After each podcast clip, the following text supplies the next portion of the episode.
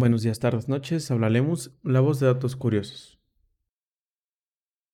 El día de hoy hablaremos de Marte, el famoso planeta rojo, enfocado más hacia su historia, de dónde viene la información que sabemos y qué es lo que ha ido ocurriendo alrededor del tiempo. Como ya vimos en el capítulo anterior, la observación es muy importante. Puede ser una generadora de errores, pero al final es un generador de conocimiento. La observación fue una herramienta la cual al observar Marte hace 200 años, los astrónomos veían que cambiaba de color. No solamente se quedaba fijamente en color rojo, sino que tenía ciertas regiones que eran un poco más oscuras o más claras, y esto variaba a lo largo del tiempo. En esos momentos, estamos hablando de fechas como 1800, Marte era un planeta con vida, porque era dinámico sus colores. Eso significa estaciones como el verano, el otoño, el invierno. Entonces, de ahí es que surgió Marte se mueve. Por lo tanto, hay vida ahí. Pero lo que estaban viendo era el clima de Marte. Y no precisamente estaciones del año. Lo que estaban viendo eran tormentas de polvo, que es un tema muy interesante cuando hablemos de los robots que se han enviado. Ok, entonces eh, a partir de la observación concluyeron, Marte está vivo. Pero fue hasta el 15 de julio de 1965 cuando se envió la sonda Mariner 4. Esta sonda por fin obtuvo imágenes de Marte. Y fue muy interesante porque obtuvieron la imagen y no es como que el robot que estuviera flotando allá nos enviara un mensaje como un WhatsApp o un correo y viéramos la imagen. Las imágenes, las fotografías realmente son matrices con colores en cada píxel. Por lo tanto, se le puede asignar un valor numérico a un color y eso se incrusta en una matriz que es un, un conjunto de números y esos números son transformados a color. Entonces lo que realmente se recibió fueron tiras y tiras de papel que eran la fotografía. La cámara estaba captando colores en ciertos valores de, ciertas, de ciertos píxeles, de sus correspondientes. Y lo que recibieron los científicos fueron tiras de papel con números, los cuales unieron en una pizarra y empezaron a colorear con su respectivo valor. Era un número con su respectivo color. ¿Y qué es lo que obtuvieron? Una mancha roja con manchas anaranjadas encima y esto desconcierta bastante porque estamos en esos momentos pensando, vamos a llegar y vamos a fotografiar vida, estructuras, patrones, por ejemplo, edificios, pero no había nada. Entonces fue un fracaso, entre comillas, observar eso, porque por fin era un éxito porque por fin podíamos fotografiar otro planeta, pero era un fracaso para nuestras esperanzas de que había vida marciana. Así que continuaron las misiones, porque ahora ya se tenían imágenes más cerca. Ya se podía observar ciertas estructuras que fueran notables. los robots siguieron lanzándose. ¿Y cuál ha sido el detalle? Que la estadística está hablando. El 50% de las misiones tienen éxito y el 50% que sobra pues es un fracaso hay una probabilidad de 50% de que sobrevivan seres humanos si es que los enviamos hasta ahorita. Estas estadísticas deberían de ir mejorando con el tiempo, pero estamos sujetos a muchas limitaciones, tanto tecnológicas como biológicas. Tecnológicas porque estamos viendo que el 50% sobrevive y el 50% no. Y biológicas porque el ser humano podría desarrollar muchos problemas nada más con el viaje de ida podría desarrollar cáncer, problemas óseos, problemas musculares, problemas de corazón. Así que tendríamos que mejorar las estadísticas y asegurar la supervivencia de los tripulantes de la primera misión que surja. Ahora, hablando de supervivencia, no solamente tiene que sobrevivir el ser humano, sino que también tienen que sobrevivir sus herramientas. Y un ejemplo muy interesante fue el caso de Opportunity. ¿Cómo asegurar la supervivencia de una misión que consiste en un dron que se lanzó a otro planeta.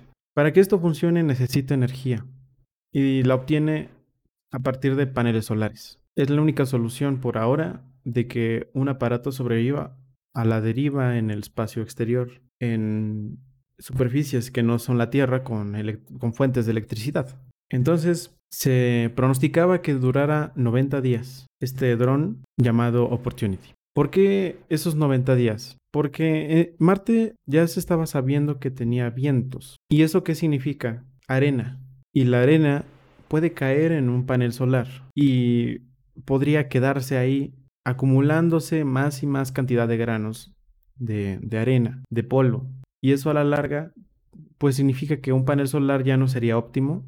Y eso significa que ya no habría energía suficiente para hacer funcionar al robot otra vez. Pero ¿qué es lo que sorprendió a muchos? Que en efecto ya en algún momento se estaban acabando las baterías, literalmente, hasta que volvieron a visualizar que había una alta de energía. Entonces, ¿qué es lo que estaba pasando? Pues era viento. Eran fuertes ráfagas de viento, incluso eran remolinos en medio de, de la nada, que obviamente pasaban hasta dibujar ahí su camino. Y estos ayudaron a limpiar muchas veces los paneles solares que estaban cubiertos de, de polvo. Así es como Marte nos ayudó en algún momento a explorarlo por no solamente los 90 días pronosticados, sino por 14 años. Y eran precisamente estos vientos los que se observaban 200 años antes y generaban ese aspecto de posible ecosistema en Marte. Más otros movimientos y procesos erosivos que, eran, ah, incluso hay unos muy violentos, explosiones químicas, los cuales con misiones posteriores habían sido confirmados gracias a otras ondas que sobrevolaban y ya tenían mejores resoluciones, cámaras muy potentes que captaban en efecto los caminos de los remolinos. Alguno, una especie de, de polos que tiene Marte, que, que son hielos, los cuales hacen erupción, hacen explosión. También este, estas ondas ayudaron a observar la geomorfología. Obviamente, si puedes ver caminos de torbellinos, pues puedes ver las montañas, puedes ver los cráteres, puedes ver el monte Olimpo, el volcán y bueno, también la montaña más grande del sistema solar, que es 2.5 veces el tamaño del Everest aquí en la Tierra. También puedes observar fracturas muy grandes y muy extensas, de tal forma que si tú estás en un extremo, el otro extremo ya no lo puedes ver porque la curvatura del planeta ya se hace evidente y no podrías observar su, su parte final. O inicial, como lo quieran ver. Entonces, la observación no solamente se queda en un telescopio ni a la simple vista. La observación también depende de intermediarios y estos son robots, son drones, son micrófonos, porque también estamos escuchando a Marte, también estamos escuchando los vientos que hay ahí. Y por el simple sonido podemos saber qué tan intensos son. Una vez más, la, la observación no es solamente con la vista, la observación es con todos los sentidos. Ahora, como parte extra para este episodio, he generado un sitio web específicamente dedicado a Marte, en donde se muestra un modelo tridimensional del planeta. No solamente puedes jugar con él en una pantalla de un dispositivo móvil o un dispositivo de escritorio, sino que en un celular se puede usar la cámara y desplegar en un patio, en una, mesa, en un comedor. Y esto, siempre y cuando la iluminación sea eficiente, la cámara podrá mostrar como si estuviera posado ahí el planeta rojo.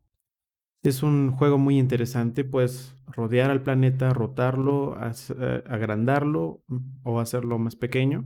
Y todo esto gracias a la realidad aumentada. Como ya había mencionado hace algunos episodios, he tenido la oportunidad de desarrollar este tipo de proyectos y es por eso que aproveché para generar material específicamente para este episodio. Esto es totalmente gratuito y no requiere de utilizar un software más que nuestro navegador de internet, Google Chrome, Google Edge, Opera Mini, etc. También hay un mapa topográfico de Marte para darnos una idea de qué tan variable es su terreno. Nos ayuda a estudiar su pasado, su presente y su futuro. Espero que te haya gustado, que te haya interesado. Recuerda que lo importante no solo es aprender, sino también enseñar. Gracias.